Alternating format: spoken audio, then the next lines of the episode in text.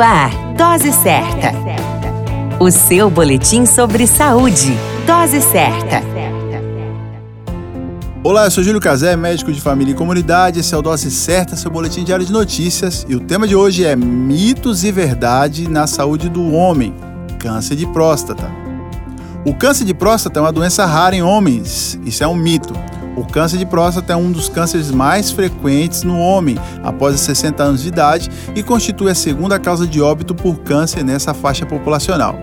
Para que ocorra o diagnóstico, é necessário que homens compareçam às consultas médicas com uma certa frequência, a partir dos 45 anos, e converse com seus médicos. Apenas idosos têm câncer de próstata. Isso é mito.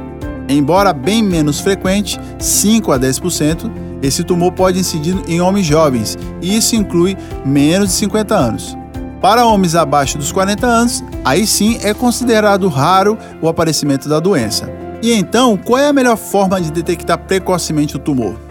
Homens com sintomas de alterações miccionais, dificuldade para urinar e jato urinário irregular, além de sangue na urina, aumento de idas ao banheiro de madrugada, devem procurar o médico para avaliação dos problemas que pode ter várias origens, inclusive o câncer. A idade conta e homens sem sintomas devem procurar o médico a partir de 50 anos, principalmente aqueles com parentes próximos de primeiro grau que foram portadores de câncer de próstata, como pai, irmãos, primos ou indivíduos de etnia negra, que também são considerados fatores de risco também para o câncer de próstata. A dica é: cuide da sua saúde, visite o seu médico regularmente. A qualquer momento retornamos com mais informações. Esse é o Dose Certa, seu boletim diário de notícias. Eu sou Júlio Cazé, médico de família e comunidade.